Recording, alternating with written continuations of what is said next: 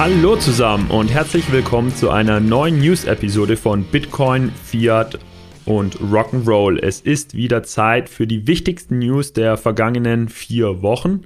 An dieser Stelle weisen wir euch auch gerne hin auf den zugehörigen Newsartikel mit ganz vielen weiteren News. Unser Anspruch ist ja heute wirklich nur auf die wichtigsten und relevantesten News zu achten und da ein bisschen tiefer reinzugehen. Im Fokus stehen heute erstmal zwei Deep Dives. Der Merge ist nämlich vollbracht und die EZB hat eine wichtige Zinsentscheidung getroffen. Außerdem fragen wir uns, ob Deutschland seine Krypto-Zukunft verspielt. Wir ja, nehmen amüsiert zur Kenntnis, dass Solana ein Solana DeFi-Projekt sich selber zerstört hat, dass die USA bei der Regulierung voranmachen und dass Asset Manager jetzt so richtig ernst mit Krypto machen. Wie immer an dieser Stelle auch der Hinweis auf unsere Social Media Präsenz bei LinkedIn, Twitter, Telegram und YouTube. Schließt euch unserer Community dort an, um unsere Inhalte zu teilen, zu liken, zu abonnieren und natürlich auch zu kommentieren, denn gerade die Diskussion in der Community schätzen wir sehr. Heute ist auch mit am Start der Jonas. Hi Michi. Eine Housekeeping-Nachricht noch. Wir haben inzwischen die Gewinner über ihre Tickets für die CryptX und die Fintech.li in Liechtenstein informiert. Wir gratulieren euch allen ganz herzlich und danken euch für eure rege Teilnahme an dem Gewinnspiel. So, jetzt würde ich vorschlagen, starten wir durch und das machen wir natürlich mit dem Merch. Der Merch ist vollbracht detaillierte Infos dazu, was der Merch genau ist, ein Ethereum-Upgrade natürlich und was sich genau geändert hat, findet ihr dann in der letzten News-Episode, das ist die Episode 187. Den Link zu dieser Episode stellen wir euch gerne in die Show Notes. Und ein zweiter Hinweis dann direkt auf den Crypto Friday von vor zwei Tagen, also vom vergangenen Freitag. Da schauen wir dann mal auf die langfristige Perspektive nach dem Merge, nämlich die verbleibende Ethereum Roadmap mit den weiteren vier Upgrades. Hier soll es jetzt wirklich um die unmittelbare Phase nach dem Merge gehen und äh, ja, ob der Merge letztlich funktioniert hat. Also es ist so, der letzte Proof of Work Block wurde am 15.09. um 8.42 Uhr gemeint und nur 17 Sekunden später hat das Ethereum-Netzwerk den ersten Block mit dem neuen Konsensmechanismus, nämlich Proof of Stake, an seine Blockchain angehängt. Bisher verlief alles reibungslos und ohne Unterbrüche.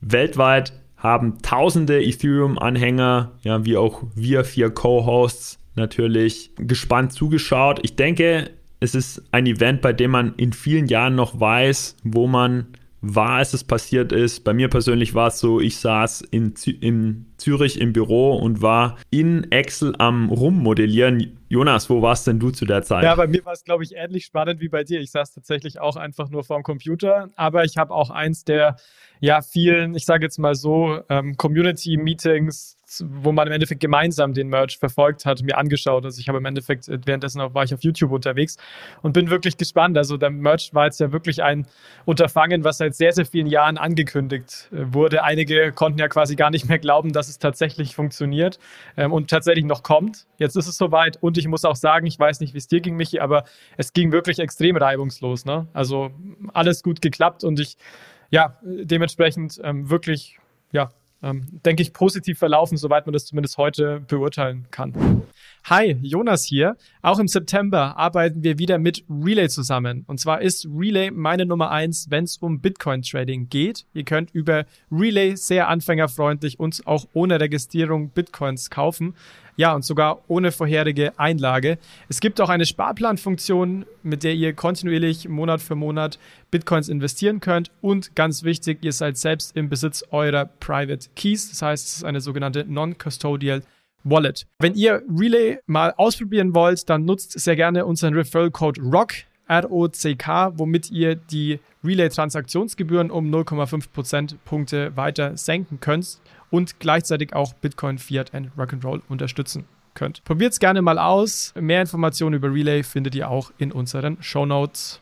Ja, ich bin super froh, dass es so gelaufen ist. Äh, es war ja, wenn man jetzt mit Bilder in die Hand nehmen möchte, wirklich der quasi Motorwechsel einer fliegenden Rakete und da kann viel schief gehen und es wäre auch ziemlich viel Vermögen verbrannt worden, wenn da was schief gegangen wäre. Insofern sind wir alle froh, dass die Merge Zieldaten immer wieder verschoben wurden und die Community oder vor allem halt die Entwickler sich diesen Schritt erst getraut haben, nachdem alles ganz klar war und getestet und war. Und auch wirklich Glückwunsch an das ganze Team, ähm, die da beteiligt waren, weil das waren natürlich sehr, sehr viele Entwickler, ähm, dass es auch so gut geklappt hat, weil es war, wie du sagst, Michi, es war schon auch ein recht hohes Risiko. Ne? Also ein System, was noch läuft, währenddessen fundamental umzustellen, das ist nichts, was man irgendwie mal von heute auf morgen machen kann.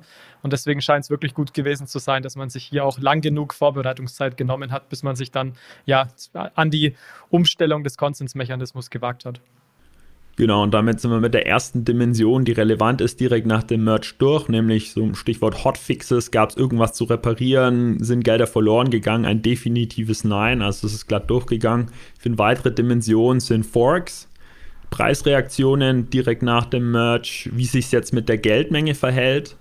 Und ähm, ob äh, ETH jetzt zum Wertpapier wird. Da gab es nämlich auch News, inwieweit sich die SEC, also eine der vielen amerikanischen Regulierungsbehörden, jetzt äh, Ether einstuft, nachdem es jetzt den Proof of Stake Konsensusmechanismus einsetzt. Vielleicht zoomen wir mal in, in eine dieser weiteren Dimensionen rein, nämlich die Forks da scheint so zu sein, als würde sich Ethereum Proof of Work oder eben ETHW als Kürzel etablieren würde. Erste Börsen haben angefangen, es zu listen und der Preis steht wirklich Stand jetzt, also 23.09.12 Uhr bei 6,32 Euro, aber nach wie vor bei Forks kann sich die Situation täglich ändern. Was glaubst du, Jonas? Ähm, ja, also wird sich ja, genau. Also ich fand es interessant, dass äh, Binance ja zum Beispiel angefangen hat, den, den Token äh, zu listen und dann auch natürlich eins zu eins für die Bestände, die man vor dem Merge gehalten hat, die dann auch an die Binance-Kunden zu verteilen. Also das scheint sich hier so ganz klar rauszukristallisieren.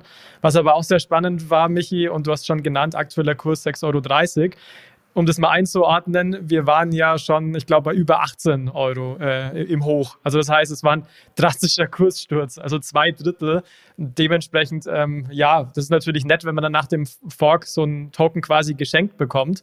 Aber es haben einige dann den Token direkt genommen und verkauft, weil anders lässt sich dieser fundamentale Kursrutsch auch nicht äh, erklären.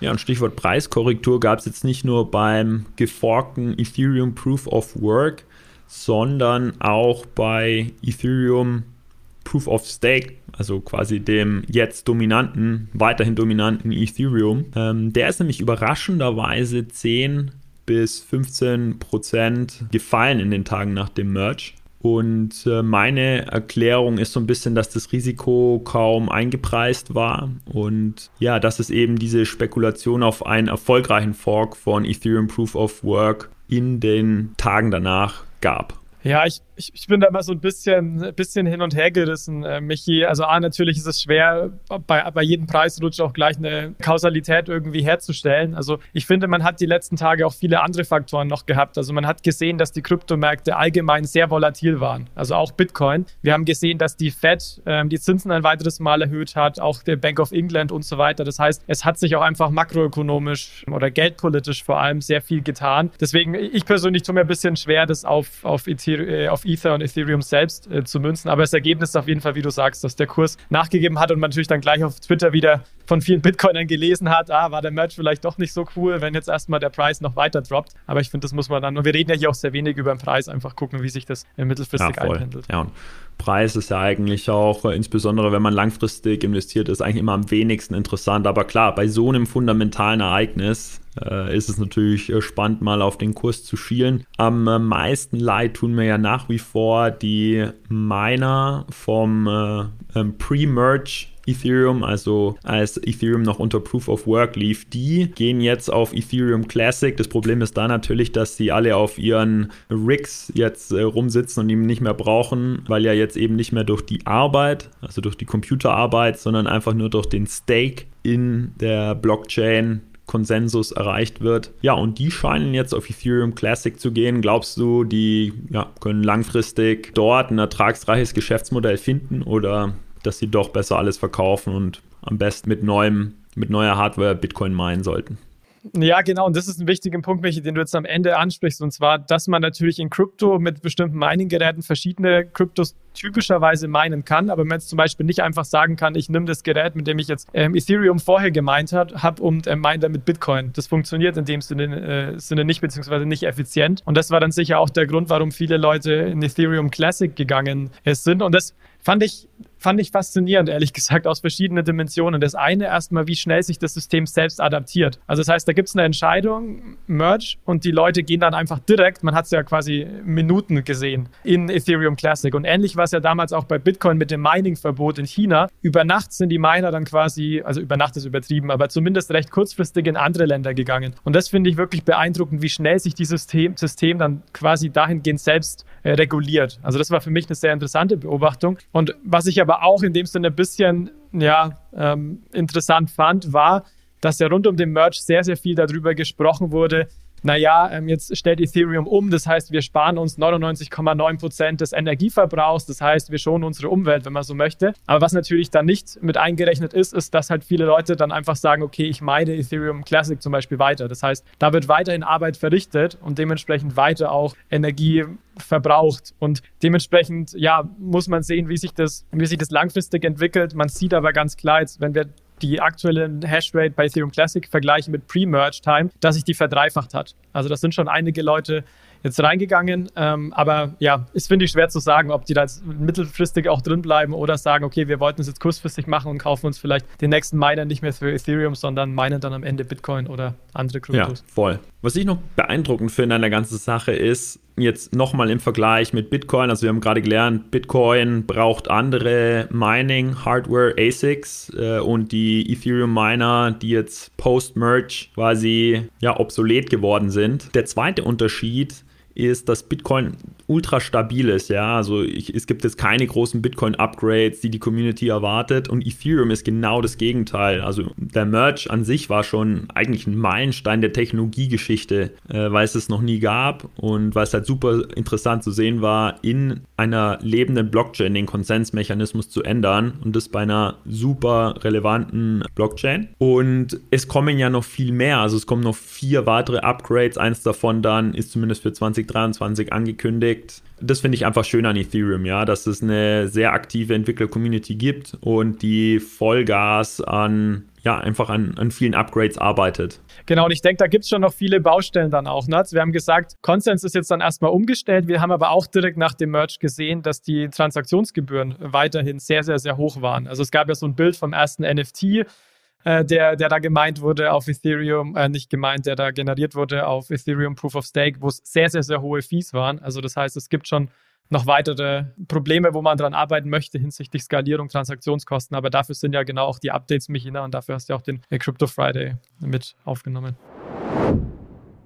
Hi, hier nochmal Jonas. Wir würden euch an dieser Stelle gerne auf die CryptX-Konferenz aufmerksam machen. Die CryptX wird von Payment und Banking organisiert und findet am 18. November 2022 statt. Steht ganz im Zeichen von Web 3.0 und auch der Blockchain. Es geht also um Themen rund um die Zukunft des Internets, der Finanzwelt, auch der Geldanlage. Und es werden ja sehr wichtige Köpfe der Branche vor Ort sein, sowohl aus dem klassischen Finanzbereich als auch aus der Kryptobranche. Es werden auch Leute da sein, die in dem Podcast schon zu Gast waren, wie zum Beispiel Roman Reh Reha oder natürlich auch unsere Co-Hosts Manuel und Alex. Dementsprechend sollte das für euch interessant sein. Schaut euch das gerne mal an. Tickets und mehr Informationen findet ihr auf www.cryptx.de. Gut, ich würde vorschlagen, mach mal einen Strich drunter unter die unmittelbare Phase nach dem Merge und wir halten fest, es gab keine Hotfixes, es gibt einen Fork und äh, die Miner gehen in Ethereum Classic jetzt erstmal vorschlagen, wir richten den Blick jetzt mal auf Deutschland und äh, Ethereum sichert seine Zukunft mit insgesamt fünf Upgrades. Die Frage ist, ob Deutschland auch seine Krypto-Zukunft sichert oder, oder ob es seine Zukunft eher verspielt. Ja, da haben wir mich ja in vorherigen Episoden auch schon mal drüber geredet. Da gab es ja mal eine, ähm, eine, eine, Umfrage, wenn man so möchte, einen Report, der gesagt hat, Deutschland ist weltweit die krypto-positivste Nation, beziehungsweise die mit dem besten Umfeld für Kryptounternehmen. Das hatten wir damals so ein bisschen eingeordnet und gesagt, ja, da gibt es viele Aspekte, die dafür sprechen, gibt aber auch viele, die, äh, die dagegen sprechen. Und was es jetzt gab, was veröffentlicht wurde und meiner Meinung nach jetzt eher wieder ein Schritt in die eher schlechtere Richtung aus deutscher Sicht ist, dass die Digitalstrategie der Bundesregierung veröffentlicht wurde Ende August August. Und da wurde zum Beispiel festgelegt, ja, was sind jetzt denn die wichtigen Ziele, auf welchen Technologien möchte man denn aufbauen, beziehungsweise welche Technologien möchte man denn jetzt, möchte man komplett reingehen und sich da auch als führende Nation zu entwickeln. Und hier muss man leider sagen, dass das Thema Blockchain ziemlich untergeht. Also ich habe mal geguckt in der Strategie, Blockchain, das Wort kommt tatsächlich nullmal vor, Krypto kommt viermal vor. Und was halt viel, viel mehr im Fokus ist, sind diese Themen künstliche Intelligenz, IoT. Ne? Also das ist, denke ich, ganz klar zu, zu beobachten und hat mich doch überrascht, weil 2019 gab es ja noch die Blockchain-Strategie der Bundesregierung, wo man dachte, oh wow, jetzt gibt Deutschland hier super, super viel Gas. Aber im Gegenteil, jetzt scheint man da eher so ein bisschen auf die Bremse zu treten. Ich weiß nicht, Michi, wie du dieses, diese News oder diese Strategie der Bundesregierung einordnest. Ja, also für mich fällt es so unter die Kategorie Papier ist geduldig. Ich glaube, in Deutschland generell in unserer ja, Führungskultur sind wir gut darin, viel aufzuschreiben, aber Implementierung ist dann schwierig. Oder äh, noch platter gesagt, es ist einfach, Ideen zu haben, wie jetzt zum Beispiel eine, Digi eine Digitalstrategie zu schreiben, in der dann Blockchain als Schlüsseltechnologie festgehalten wird. Aber das dann wirklich konsequent umzusetzen, langen Atem zu haben und halt auch äh, in Kraft zu nehmen, dass gerade so Frontier Technologies, Emerging Technologies ihre Zeit brauchen, ja, bis dann Ökosystem, sagen wir in Berlin oder München oder Frankfurt entsteht, bis da dann erste Studenten Studenten draufgehen, die dann auch Startups gründen und dann irgendwann von, von Banken oder Tech-Häusern wie der SAP aufgekauft werden. Das braucht halt viele Jahre und muss beharrlich verfolgt werden. Und ich glaube, daran mangelt es uns mindestens in Deutschland. Und das wäre halt mein Wunsch, ja, dass wenn wir so eine Strategie formulieren, dass sie dann halt konsequent mit langen Arten umgesetzt wird. Die Sache ist halt die, es kam von einer Bundesregierung. Bundesregierungen wechseln alle vier Jahre und die aktuelle Bundesregierung ist A mit ganz anderen Problemen wie einem Krieg, einer ja, Gasmangel im Winter beschäftigt und ja, hat da halt jetzt nicht mehr so den Appetit vielleicht, die Digitalstrategie zu pushen. Gerade im Vergleich zum Beispiel mit Biden, der ja sogar eine Executive Order ausgesprochen hat, Krypto innerhalb der USA zu pushen. Ja, dazu auch später noch mehr.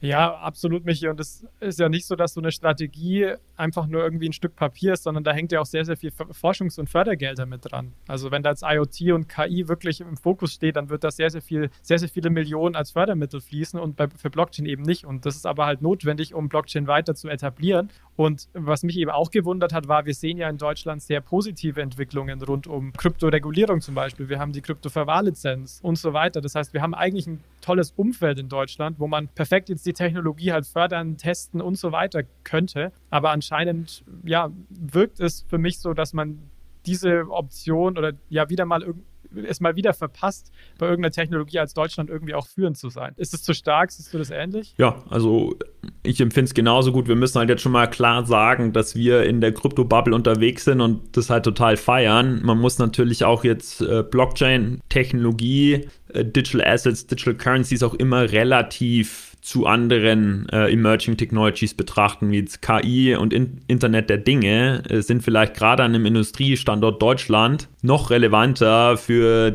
Wohlstandsentstehung als äh, Blockchain-Technologie. Das, das wäre jetzt vielleicht ein sachlicher Grund, warum hier so priorisiert wird. Ich glaube aber, Blockchain-Technologie wird aus zwei noch anderen Gründen vernachlässigt. A, es gibt halt noch keine starke Lobby dafür und dass Blockchain halt einen schweren Stand bei vielen Politikern hat, Stichworte Geldwäsche, Umweltverschmutzung. Und es wird halt auch häufig nicht so richtig differenziert, wenn über Blockchain gesprochen wird. Genau, dass halt zum Beispiel nicht jede Kryptowährung umweltverschmutzend ist. Das gilt ja tendenziell eher nur für Proof of Work, Konsensmechanismen und dass nicht jede Kryptowährung ein Scam ist und dass nicht jede Kryptowährung automatisch verwendet wird für Darknet-Einkäufe oder Kriegsfinanzierung. Ja, und da müssen wir halt hinkommen. Wir brauchen eine Lobby für Blockchain in Deutschland der Stand bei Politikern und Entscheidungsgremien in der Wirtschaft muss verbessert werden und es muss in der medialen Berichterstattung stärker differenziert werden. Dann kommt es schon gut. Ja. Ja, das sind wichtige Punkte. Also ich denke auch, dass die, die Education hier sehr wichtig ist, wobei ich hier halt ehrlich gesagt mir aktuell ziemlich schwer tue, so ein bisschen Licht am Ende des Tunnels zu sehen, weil wie du es gesagt hast, Michi, wir haben gerade extrem, ja, große andere Probleme. Ne? Also Richtung Krieg, Richtung Energie. Jetzt steuern wir auf eine Rezession zu. Hohe Inflationsraten gehen wir später auch noch drauf zu. Und dementsprechend, die Schreibtische der Politiker waren früher dann schon recht voll. Und jetzt äh, sind sie quasi noch voller. Aber ich bin da bei dir. Es muss irgendwie was, äh, was passieren. Und deswegen gibt es auch Parteien, die regelmäßig einladen zu Blockchain-Veranstaltungen und die Industrie zusammenbringen, was ich einen sehr, sehr guten Ansatz, für einen sehr, sehr guten Ansatz halte. Aber es muss halt einfach, ja, meiner Meinung nach hier wirklich noch viel mehr auf politischer Ebene. Ja, dann einigen wir uns auf den Befund, dass Deutschland aktuell in der Tat, wenn es so weitergeht, seine bisher rosige Krypto-Zukunft eventuell verspielen könnte. Und äh, hoffen wir, dass der Befund erhört wird und wir auch dazu beitragen, dass diese Blockchain-Lobby entsteht. Ja, absolut. Und das ist, denke ich, ein wichtiger Punkt, Michi. Also wir haben ja einige, einige Zuhörerinnen und Zuhörer. Bringt das Thema mit raus. Also wenn ihr euch für die Themen begeistert, erzählt den Leuten dazu. Natürlich empfehlt uns auch weiter. Aber ich glaube, es, ist, es geht im Endeffekt darum, dass man gemeinsam die Technologie versteht, sieht, wo kann sie eingesetzt werden, wo vielleicht auch nicht. Aber dass man da halt einen Dialog im Endeffekt über breite Gesellschaftsschichten und Politik etc. benötigt. Gut, dann lass uns vielleicht zum Abschluss dieses Blogs, Michi, noch äh, mit einem kleinen, äh, kleinen Schmankerl aus der DeFi-Welt äh, schließen. Und zwar, du hast es vorhin schon kurz angeteasert. Ja, hat ein kleiner Fehler recht katastrophale Auswirkungen gehabt, um es mal, äh, mal zusammenzufassen. Nämlich gab es ein Update von einer Solana, Solana Trading Plattform, die hieß äh, Optify. Das ist eine DeFi-Plattform mit Fokus auf Derivaten. Das sollte es ein Update geben. Ähm, Problem war allerdings, dass in dem Update ein Fehler unterlaufen ist und das System quasi so eine Art Selbst, äh, Selbstzerstörung aktiviert hat. Also was heißt es? Das heißt, das Protokoll ist inzwischen offline. Die, das komplett äh, eingesammelte Geld bzw. Total Value locked von 660.000 US-Dollar, also ist doch nicht gerade wenig, dauerhaft gesperrt. Man kommt da also nicht mehr ran. Und was quasi passiert ist, ist, dass man äh, bei dem Update so einen Befehl, so eine Art Solana Program Close falsch angesetzt hat, dass das System dann irgendwie ja, sich selbst ähm, verabschiedet hat und Tschüss gesagt hat. Ähm, fand ich also ziemlich amüsant, diese ja, News oder Nachricht zu sehen. Ich weiß nicht, Michi, wie würdest du das interpretieren? Ja, ich habe hab eine Gänsehaut bekommen, als ich das zum ersten Mal gehört habe. Also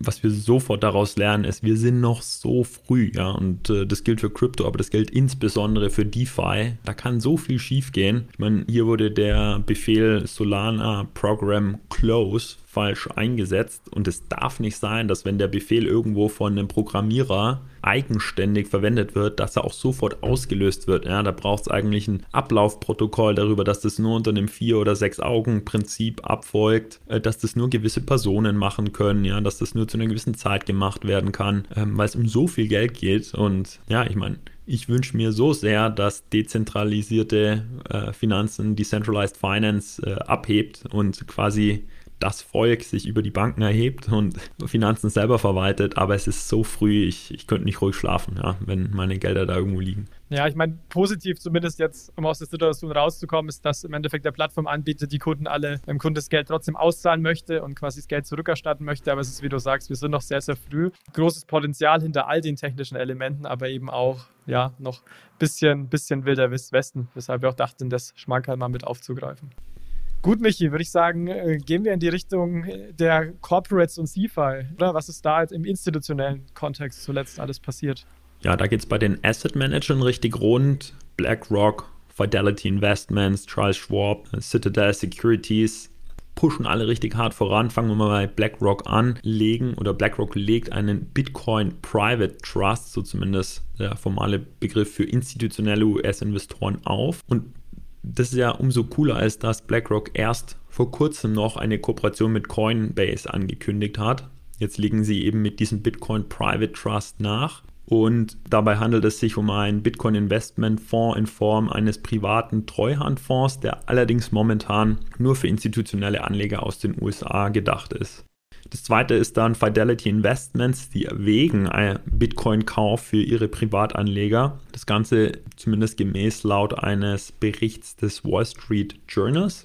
Und es geht hier darum, den 34 Millionen Privatanlegern von Fidelity Investments eben eine Investition in Bitcoin über seine Online-Brokerage-Plattform zu ermöglichen. Und dann Citadel, Fidelity und äh, Charles Schwab starten eine neue Kryptobörse namens EDX Markets. Das Ganze wird unterstützt von Wagniskapitalgebern wie Paradigm oder Virtue Financial. Und ich denke, dass sich Kryptobörsen wie Binance, Coinbase und Kraken ja, jetzt so richtig Sorgen machen dürften, wenn jetzt hier die Schwergewichte des Finanzsystems eine eigene Kryptobörse auffahren. Also generell dieser ganze Push kommt von den großen Asset Managers aus den USA. Und ja, ich wünschte, wir könnten hier jetzt auch einen Deutschen aufzählen, aber das kommt ja vielleicht noch. Ja, man sieht zurzeit ganz klar, dass da wirklich in den USA vor allem viel der Musik spielt und dass man auch sieht jetzt trotz des, ähm, des Bärenmarkts oder wenn, wenn man es so, so nennen darf oder der, der Preisentwicklung, dass vor allem im institutionellen Kontext da wirklich viel passiert. Also du hast schon einige News genannt, wir sehen aber auch noch City, Fidelity hast du genannt, Nasdaq macht jetzt ja auch eine eigene Unit auf, BNY Mellon, State Street, BNP Paribas. Also wir sehen die großen der Großen wollen jetzt alle Crypto-Custody-Services anbieten und das, wie gesagt, in einem eigentlichen Marktumfeld, wo das Sentiment eher schlecht ist und auch wir in der Rezession schlittern und so weiter. Also ja, dementsprechend sehr, sehr interessant, aber auch, ich sehe es auch so wie du, Michi, schon so ein bisschen schwierig, dass man hier halt vor allem wieder US-News sieht. Also klar, in Deutschland passiert in einigen Unternehmen sehr, sehr viel, aber eben die in den Großen der Großen, zumindest nach, nach außen, bislang sehr, sehr wenig konkrete Pläne oder Ankündigungen, über die man hier berichten kann.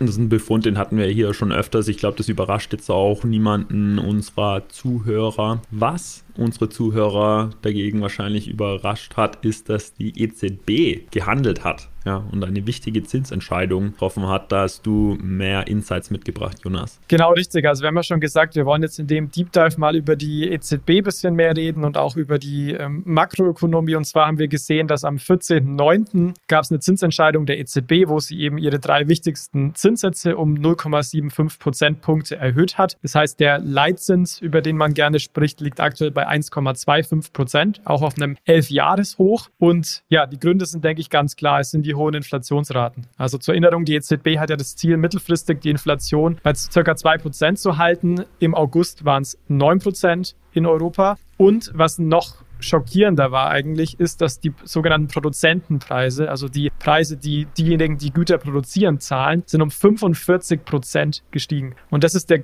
höchste Anstieg seit Ende des Zweiten Weltkriegs. Und das muss man sich erstmal vorstellen, weil diese Produzentenpreise typischerweise ein Indikator, so ein Frühindikator für die zukünftige Inflation sind. Das heißt, wenn die Produzenten mehr zahlen, die können das nicht morgen auf die Preise der Kunden ähm, draufschlagen, weil dann geht die Nachfrage wahrscheinlich auch, äh, auch zurück bei den meisten Gütern, aber eben mittelfristig schon. Und deswegen deswegen glaube ich, dass wir da noch ja, ganz andere ähm, Größenordnungen leider sehen werden. Die Bundesbank hat ja auch jetzt vor zweistelligen Inflationsraten gewarnt. Also ja, ähm, das ist, denke ich, ein Umfeld, wo die EZB auch in Zukunft sicherlich noch mehr handeln muss als jetzt diese einmalige äh, oder nicht einmalige, aber diese Zinserhöhung.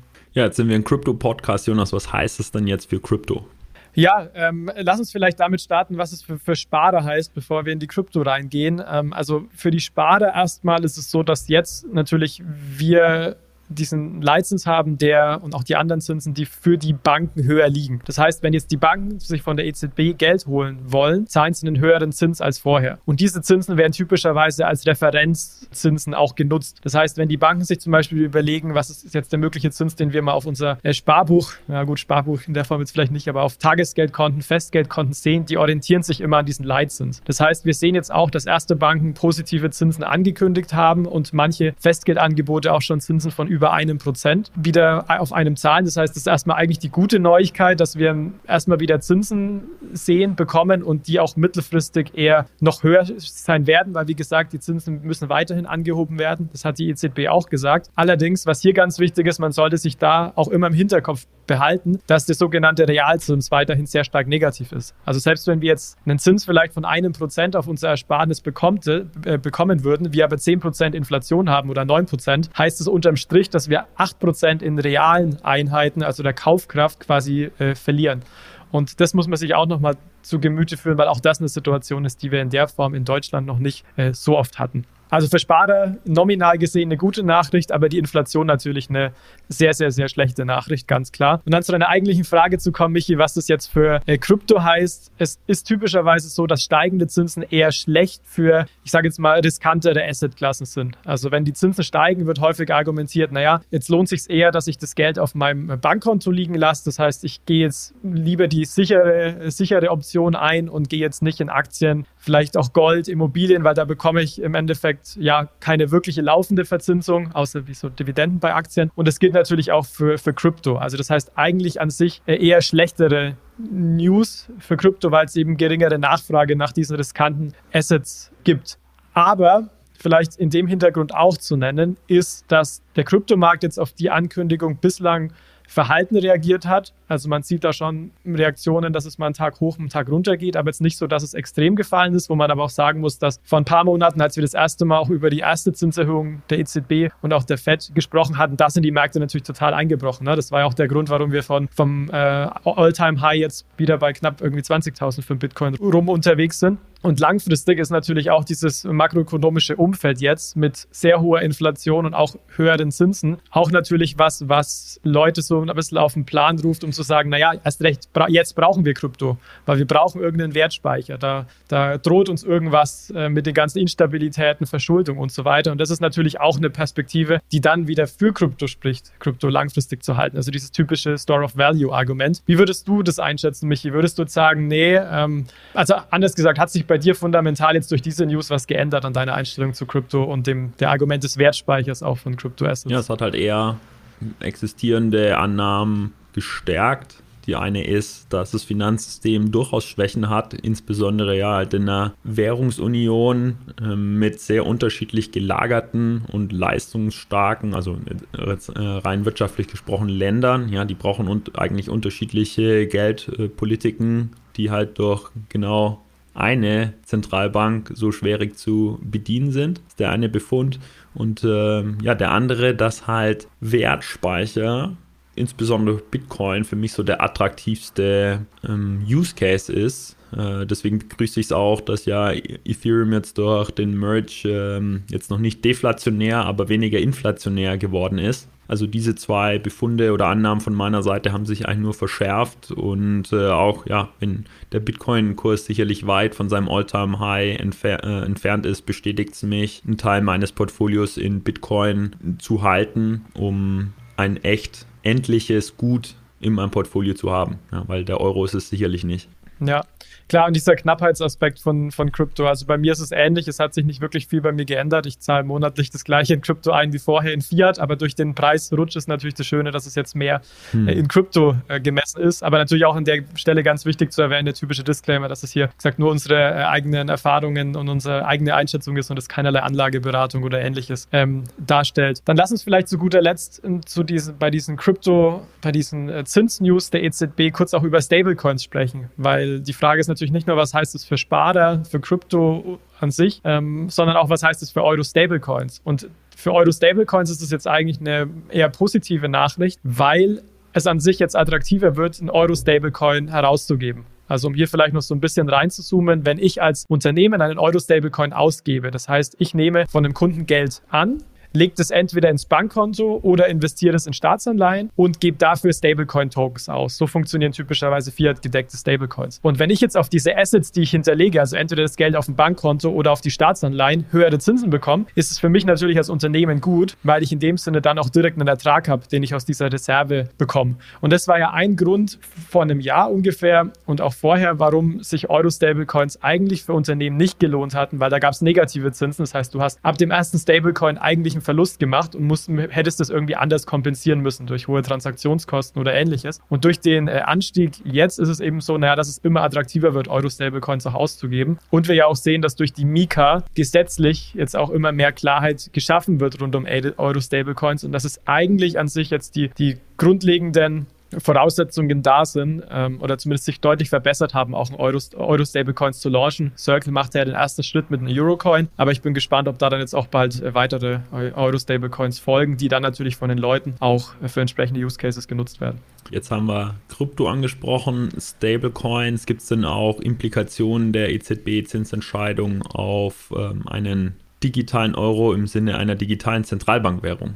Ja, also erstmal von der Zinsentscheidung an sich äh, natürlich eher weniger, aber es gab tatsächlich sehr interessante News äh, zum digitalen Euro, unabhängig von der Zinsentscheidung, muss man auch ganz klar sagen. Nämlich, ähm, die EZB ist jetzt weiter fortgeschritten in ihrem Prozess hinsichtlich einen Prototyp des digitalen Euros auch zu bauen. Also es gab im April diesen Jahres eine Ausschreibung, wo im Endeffekt Unternehmen aufgefordert wurden, sich zu bewerben, um die EZB bei der Unterstützung eines Prototyps zum digitalen Euro zu unterstützen. Hier ist aber ganz wichtig, es geht nicht darum, den ganzen Prototypen für die EZB zu bauen, sondern nur um die Nutzeroberfläche oder das User Interface, also das Frontend, wenn man so möchte. Also wie, wie der Nutzer direkt mit der, mit der Plattform quasi interagiert. Und man möchte eben dann gucken aus diesen ähm, Unternehmen, die sich bewerben, wählt man Sieger aus und möchte dann gucken, wie gut sich die Technologie mit den Prototypen der Unternehmen äh, integrieren lässt. Also ganz wichtig, Technologie baut die EZB und nur das Frontend baut eben eins der Unternehmen. Also so eine Arbeitsteilung zwischen EZB und dem externen äh, Unternehmen. Und hier haben sich 54 Unternehmen beworben auf diese Ausschreibung vom April, um hier beim Frontend zu unterstützen. Und die News eben jetzt hier waren, dass jetzt fünf ähm, Sieger ausgewählt wurden. Und das ist ganz interessant, weil die, da gab es verschiedene, warum fünf? Weil es verschiedene Use Cases gibt, also Online-Payments, Offline-Payments, Point-of-Sale-Payments, E-Commerce-Payments und da sind Unternehmen dabei wie äh, Wordline ähm, oder auch äh, Nexi, aber eben auch Amazon. Das fand ich ähm, auch ziemlich interessant. Und ja, mich würde aber interessieren, erstmal bevor äh, ich da kurz meinen Senf dazu gebe, Michi, wie du die News ja, eingeschätzt hast, ob du findest, das ist irgendwie signifikant oder ähm, was du dir dabei gedacht hast.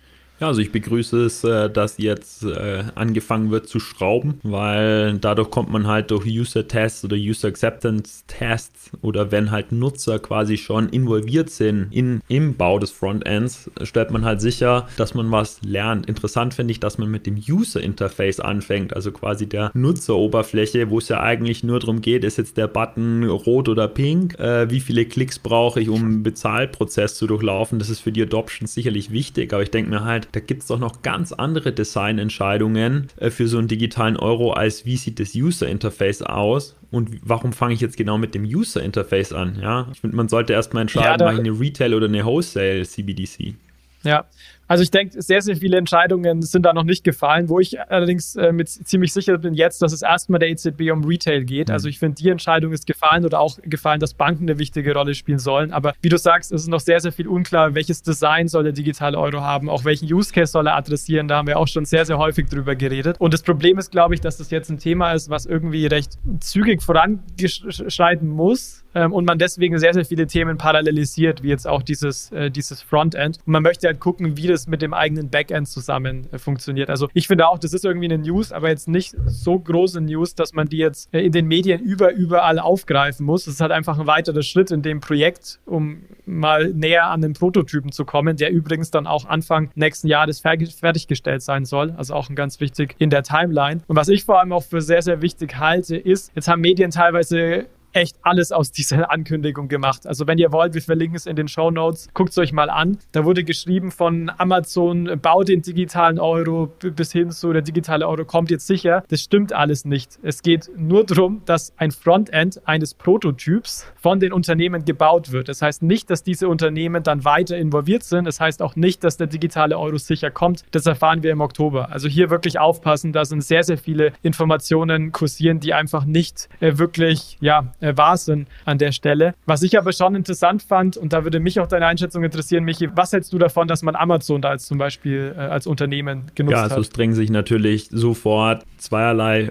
Verdacht auf. A, will ich überhaupt, dass ein Privatsektorunternehmen an einer digitalen Zentralbankwährung mitbaut? Und ja, ich meine, es geht jetzt hier nicht um den digitalen Euro an als solches, also nicht um die zugrunde liegende digitale Infrastruktur, sondern wirklich nur das Frontend, aber dennoch, ja, es ist nicht die EZB, die selber baut, sondern sie gibt es raus. Und dann ist natürlich mit Amazon auch ein US-amerikanisches Unternehmen. Und jetzt so Stichwort Währungshoheit, Souveränität, ja, ähm, kann man nur hoffen, dass äh, die Verträge gut gestaltet sind und dass halt äh, vor allem die, die Sicherheit gut gestaltet ist. Im Sinne von, wenn es dann gebaut ist, hat Amazon zum Beispiel keinen Zugriff mehr auf dieses Frontend, sondern dass da alle Rechte ja. voll auf äh, den Auftraggeber übergeben werden. Ja, das ist ein wichtiger Punkt, der auch wirklich viel jetzt in den Medien auch auf Social Media aufkam, dass man sagt hat, naja, die EZB hat doch das Hauptziel, sich unabhängig zu machen von ausländischen mhm. Unternehmen und Plattformen. Und jetzt arbeitet sie mit einem der größten ausländischen Unternehmen zusammen. Und da muss ich sagen, da ist schon ein Punkt, ist schon ein Punkt dran, um zu sagen, schwierig aus Souveränitätsperspektive.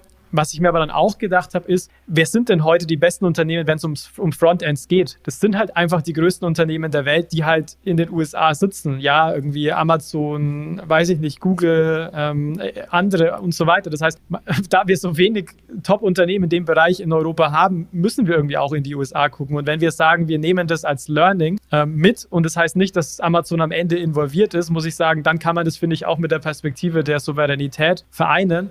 Aber es ist schon wichtig, dass es so ein bisschen ähm, Geschmäckle hat, sage ich mal so, wenn man jetzt sagt, monetäre Souveränität ist eins der wichtigsten Ziele des digitalen Euro. Und deswegen ist mir es auch so wichtig zu betonen, dass es nicht heißt, dass Amazon da jetzt das mitentwickelt, sondern die einfach nur mal ein Front beim Frontend mit supporten sollen. Und da ist hier viel von den nächsten Phasen dann abhängt. Ja, ich meine, was dein Argument weiter stärkt, ist, dass es ja gar keine Pläne gibt, diese fünf Prototypen weiter zu verwenden in weiteren oder in den nächsten Phasen des ähm, digitalen Euros. Ja, also ich glaube, es geht jetzt hier darum, wirklich einen Wegwerfprototypen zu bauen, zu lernen. Was dann aber halt schade ist, dass die EZB selber gar nicht, dadurch, dass sie es nicht selber machen, die Learnings nicht internalisieren. Ja, die, die Learnings machen jetzt Amazon und die anderen genannten Unternehmen und können die dann wahrscheinlich auch wieder gut monetarisieren bei weiteren CBDC-Projekten.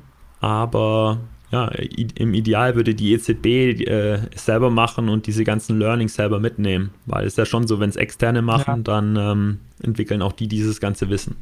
Ich bin da so ein bisschen hin und her gerissen, weil zum einen sehe ich das wie du, dass man sagt, jede Erfahrung, die man selber macht, ist eine gute, gute Erfahrung. Ich sehe aber auch, und ich meine, die EZB muss man auch sagen, die hat auch nicht unendlich Leute, die für die EZB arbeiten. Ne? Die haben auch keine riesen Tech-Abteilung. Das heißt, die arbeitet ja auch heute schon sehr, sehr viel mit Dienstleistern zusammen. Und es ist für mich auch klar, dass du nicht ein komplett neues Geldsystem, was du ja gerade durch eine CBDC ähm, erschaffst, dass du da alles wirklich auch selbst machen kannst. Also da sind so ein bisschen, bin ich so ein bisschen hin und her gerissen, aber ich bin, bin wirklich gespannt. Man wird jetzt die Technologie, die die EZB zur Verfügung stellt, das ist ja eigentlich wirklich das Wichtige. Das wird man ja auch weiter, äh, weiter dann verwenden. Und ja, wer am Ende das Frontend baut oder ob es vielleicht so ist, wie du sagst, dass es vielleicht die EZB am Ende doch selbst macht. Ich meine, in China scheint es auch so, dass die Zentralbank da äh, selbst gemacht hat, vielleicht mit so ein bisschen Support. Muss man einfach im, im Verlauf sehen. Aber ich würde sagen, sehr, sehr viel Hype jetzt um ein Frontend von einem Prototyp, äh, also zusammenzufassen ist, das Projekt schreitet voran und es ist jetzt kein Indikator, wer den digitalen Euro bauen wird und ob er kommt, weil das wird sich alles im Laufe der Zeit noch ähm, zeigen. Gut, Michi, würde ich sagen, lass uns von CBDC wieder zurück zu Crypto gehen. Und zwar gab es hier wieder mal interessante News rund um Regulierung aus den USA primär. Vielleicht magst du uns hier so ein bisschen aufschlauen und erzählen, was da zuletzt passiert ist und angekündigt wurde. Ja, voll. Ähm, in den USA geht es bei Regulierung rund. Ich glaube, so eine Wurzel des Ganzen war die Executive Order des Weißen Hauses unter Joe Biden. Die US-Regierung hat nach der Executive Order jetzt nochmal nachgelegt mit einem mit Richtlinien für Kryptoregulierung, also quasi ein Leitfaden, der zwei Ziele hat. Erstens ähm, grenzüberschreitende Zahlungen oder Finanztransaktionen generell zu erleichtern und zweitens den Betrug im Bereich digitaler Währungen einzudämmen. Ja, also es geht jetzt hier um grenzüberschreitende Zahlungen und Betrug eindämmen. Das sind jetzt zwei Dimensionen, die äh, zumindest die US-Regierung, also es geht wirklich um die beiden Regierungen, so noch nicht so gepusht hat. Das ist jetzt der, der zweite Push nach der Executive Order, die quasi eine Anordnung darstellt, die die Regierung an Bundesbehörden im März 2022 gegeben hat. Da ging es darum, erstmal die US-Bundesbehörden aufzufordern, Kryptowährungen zu analysieren und Reports dazu zu veröffentlichen. Und genau das hat jetzt das US-Finanzministerium getan und einen ersten Bericht veröffentlicht namens The Future of Money and Payments verlinken wir euch natürlich sehr gerne. Da werden vier Empfehlungen ausgesprochen, nämlich erstens CBDC in den USA voranzutreiben. Ist schon mal eine Ansage, ja, dass das Finanzministerium Finanzministerium ganz bewusst sagt, wir wollen eine CBDC, soll vorangetrieben werden. Zweitens, Sofortzahlungssysteme zu fördern. Drittens, bundesweite Payments-Regulierung und verantwortungsvolle Innovation zu harmonisieren, also quasi ähm, Regulierung und Innovation auszubalancieren. Und viertens, grenzüberschreitende Zahlungen zu, zu fördern, ähm, wie es auch die US-Regierung in ihren Richtlinien jetzt gefordert hat. Und dann dritte US-News ist die SEC, also die US Securities and Exchange Commission unter Gary Gensler, zwingt US-Banken jetzt ihr Custody-Geschäft zu überdenken, da die SEC in einem Leitfaden jetzt vorsieht, dass US-Banken ihre Kryptovermögenswerte ihrer Kunden, also die in Verwahrung sind, in der Bankbilanz als Verbindlichkeiten verbucht oder behandelt werden. Und wenn das kommt, dann könnte das sehr kostspielig sein für US-Banken. Ja, ich finde insgesamt mich hier aus den News wieder zu sehen, einfach das, das Sentiment, also dass in den USA sehr, sehr viel passiert. Auch diese Reports rund um die Executive Order wirklich sehr interessant und man hat so das Gefühl, ähm, so geht es mir zumindest, wenn ich die, diese Reports lese, dass man wirklich in den USA Crypto und Stablecoins als Chance sieht. Also als Chance, die sich für sich zu nutzen, hier wieder mal irgendwie Weltmarktführer zu sein, vielleicht auch die eigene Währung zu stärken, durch beides, durch Stablecoins und auch durch eine CBDC, wobei man sagen muss, bei einer CBDC sind wir ja noch sehr, sehr, sehr früh, also auch hinter dem Fortschritten, die die EZB hier macht. Aber man sieht einfach ja allein an der Episode Episode heute, dass in den USA da extrem viel Musik ähm, spielt. Wie hast du die Entwicklungen ähm, gesehen? Würdest du die ja. Also, was ich in den USA interessant finde, ist so der Kampf der Regulierungsbehörden um Zuständigkeiten. es gibt ja viele. Eine davon ist die SEC. Die SEC ist sicherlich am, wird ja am, also schreit am lautesten. Vor allem Gary Gensler reißt äh, viel an sich. Jetzt zum Beispiel das Argument äh, der SEC, dass Ethereum eben jetzt unter Proof of Stake nach dem Merge vielleicht sogar einzustufen ist als Wertpapier.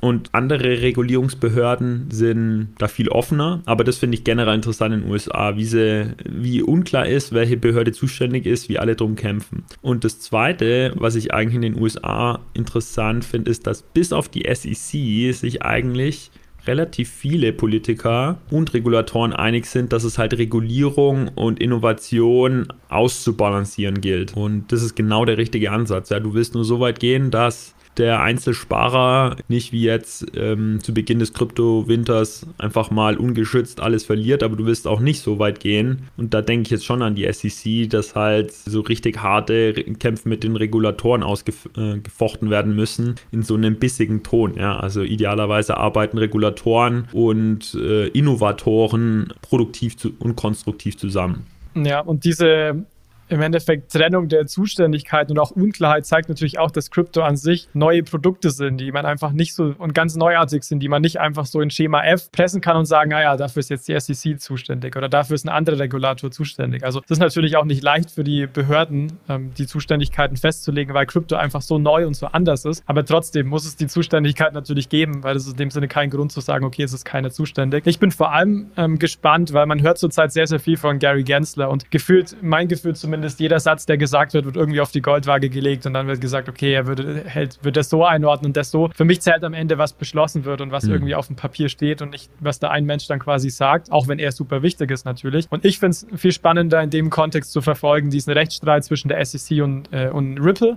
wo ja gesagt wurde, dass man das Ex oder wo im Endeffekt die SEC fordert, dass äh, XRP als Wertpapier eingestuft werden muss, weil hier soll's, könnte es tatsächlich jetzt auch sein, ähm, dass es da schon bald eine Entscheidung dazu gibt. Und das das hätte natürlich extreme Auswirkungen auf quasi alle anderen Kryptos, vielleicht nicht unbedingt direkt Bitcoin, aber auf die anderen schon. Und ab dem Punkt glaube ich, oder das, ist für mich so ein Meilenstein, wo ich sage, okay, das ist wirklich wichtig zu beobachten. Ähm, wie gesagt, weniger jedes einzelne Wort, was Gary Gensler sagt, weil der erscheint bei mir zurzeit in, äh, in, in, Social Media und in den News geführt mehrmals täglich, weil er anscheinend zurzeit sehr, sehr viel zu sagen hat rund um Krypto. Ja, und der Verdacht als abschließender Gedanke, der sich mir aufdrängt, ist, dass gerade im Krypto-Winter die USA nicht stillhält. Ja, also wir haben Asset Manager-seitig gesehen, dass hier weiter Produkte und Dienstleistungen hochgezogen werden. Andererseits ähm, geht es mit, äh, mit der Regulierung in den USA weiter. Ja, und in Deutschland hört man zumindest von der aktuellen Regierung keine Anstrengungen, die Attraktivität des deutschen Kryptostandortes aufrechtzuerhalten. Ja. Ja, zumindest viel, viel weniger und nach außen nicht viel. Also mich würde halt wirklich mal interessieren, wie viel das Thema Krypto, Blockchain und auch wie das Wissen innerhalb von Unternehmen wirklich ist. Da hat man natürlich keine Einblicke rein, weil Leute nichts drüber erzählen dürfen ähm, und es von außen sehr, sehr schwer ist. Aber ich, ich, ich stimme dir da generell ab und voll und ganz zu, Michi, dass man da wirklich, und das ist eigentlich so ein bisschen die, die eigentlich Zusammenfassung von den News heute, zu zeigen, naja, oder zu sehen, dass in den USA sehr, sehr viel jetzt passiert, auch in dieser eher negativen Sentimentphase, aber wir eben wenig aus Deutschland zu berichten haben, was wir aber natürlich gerne hm. tun würden, wenn es denn was zu berichten geben würde. Aber ja, ich, wir hoffen natürlich, es sind, denke ich, alle, alle Optimisten, dass das sehr bald der Fall sein wird, weil die, die Rahmenbedingungen sind eigentlich da mit Regulatorik. Wir haben auch tolle Unternehmen und so weiter. Aber ja, es muss halt trotzdem noch viel mehr ähm, passieren, wenn man sich zumindest hier als führendes Land oder als führender Standort auch etablieren möchte. Gut, dann würde ich sagen, Michi, zum Abschluss gehen wir doch in unsere Fundstücke. Was hast du denn uns heute mitgebracht? Ja, ich bin ja ein überzeugter Metaverse-Beobachter, Analyst, wenn man so möchte, nicht nur durch meinen Beruf in der Unternehmensberatung, sondern auch, weil es mich fasziniert, technologisch und sozial. Und daher habe ich heute ein NZZ-Interview mit Matthew Ball mitgebracht. Er ist Investor und Experte für das Metaverse und äh, hat einfach mal die Aussage in den Raum gestellt, dass Metaverse ist nicht zu verhindern. Ja, wir alle sollten uns an den Gedanken gewöhnen, in virtuellen Welten zu leben und immer mehr Zeit dort zu verbringen. Und egal wie man es nennt, äh, also Metaverse, Metaversum oder irgendein anderer Begriff, Begriff ist eh egal, wird es eine, Inter äh, eine Iteration des heutigen Internets geben. Wir alle werden viel Zeit darin verbringen Genau, das ist so der Leitgedanke dieses Interviews und das verlinke ich euch sehr gerne, damit ihr euch das auch mal durchlesen könnt. Schaut's bei dir aus. Perfekt. Ja, ich habe heute was ähm, zum Thema CBDC mitgebracht. Und zwar hat die norwegische Zentralbank als meiner Meinung nach die, soweit ich weiß, die erste, der erste Zentralbank weltweit tatsächlich ihren Code dem sie CBDC rumexperimentiert hat, auf GitHub Open Source veröffentlicht. Und das finde ich tatsächlich ziemlich cool, weil ich ein sehr großer Freund von Transparenz bin und Zentralbanken jetzt ja in der Regel nicht unbedingt dafür bekannt sind, dass sie die transparentesten Institutionen überhaupt sind. Und deswegen fand ich das umso spannender, wirklich zu sehen, auch wenn es noch sehr, sehr frühe Experimente sind, die die norwegische Zentralbank hier rund um CBDCs macht, aber dass man den Code hier im Online stellt. Das heißt, jeder, ja, mit ein bisschen Tech Affinität kann sich den gerne anschauen. Wir verlinken den Link wie immer in den Show Notes. Und ja, sehr interessanter Schritt und ich hoffe, dass da auch einige mehr Zentralbanken in Richtung Open Source gehen, zumindest wenn es jetzt um äh, Test, äh, Testcode, Prototypcode etc. angeht. Bin aber da insgesamt, glaube ich, eher, äh, eher skeptisch. Aber lassen, warten wir mal ab. Wir werden sehen. Gut, Michi, würde ich sagen, machen wir einen Haken drunter, oder? Ja, voll. War mir eine Freude und Ehre, nach meinem Wiesenabend gestern hier mit dir die Crypto News äh, zu verstehen. Ich hoffe, ihr habt es als informativ empfunden, ja, und steigt ein in die Diskussion bei Social Media. Und vor allem muss ich nochmal hier den Daumen ganz stark heben für den Jonas für seine Lightning-Woche, die ich super fand. Vor allem war es mal zum ersten Mal der Push, quasi ein einwöchiges Format einzuführen, bei der in dem Fall Jonas jeden Tag ja, eine Episode zur Lightning-Woche herausgebracht hat und äh, gibt uns Rückmeldung, wie er dieses Format findet, so eine Fokuswoche einzubauen. Genau, also guckt euch das gerne mal an. Da war das Feedback wirklich sehr, sehr gut. Also auch danke an alle, die uns da geschrieben hat. Das war wirklich ähm, super. Ich denke, wir haben selten so viel Feedback ähm, auf, auf Episoden bekommen wie dieses Mal. Also toll, dass es euch gefallen hat und zeigt uns natürlich auch, dass sich die Arbeit in dem Sinne gelohnt hat. Ähm, dementsprechend danke dafür. Wie gesagt, gerne auch weiterempfehlen, euch nochmal im Anschluss anhören. Und vielleicht als letzter Hinweis noch zur heutigen Episode, guckt euch auch gerne nochmal unsere äh, Website an. Wir sind ja seit ein paar Monaten inzwischen äh, online unterwegs bei www.bfrr.de. Schaut da gerne mal rein, wenn ihr mehr mehr zum Podcast ähm, hören möchtet. Und guckt natürlich auch rein, wenn ihr mehr News vom August, äh, vom August, sind schon im September, vom September haben möchtet, äh, guckt auch in den Newsartikel von Payment and Banking, den wir ebenfalls verlinken, wo wir für euch die, noch ein paar mehr News auch zusammengetragen haben. Ja, in dem Sinne äh, war mir eine Freude, Michi, ähm, wieder mit dabei zu sein. Äh, spannende Episode und an alle Hörerinnen und Hörer natürlich auch danke fürs Dabeisein. Bis zum nächsten Mal und ja, noch ein schönes Restwochenende. Schönen Sonntag zusammen. Ciao. Ciao, ciao. Achtung, Disclaimer. Die Inhalte spiegeln die private Meinung der Hosts wider, dienen ausschließlich der allgemeinen Information und stellen keine Anlageberatung oder Kaufempfehlung dar. Es gilt, do your own research, informiert euch, bevor ihr Investments tätigt. Das alles findet ihr auch auf unserer Website unter www.bfrr.de/disclaimer.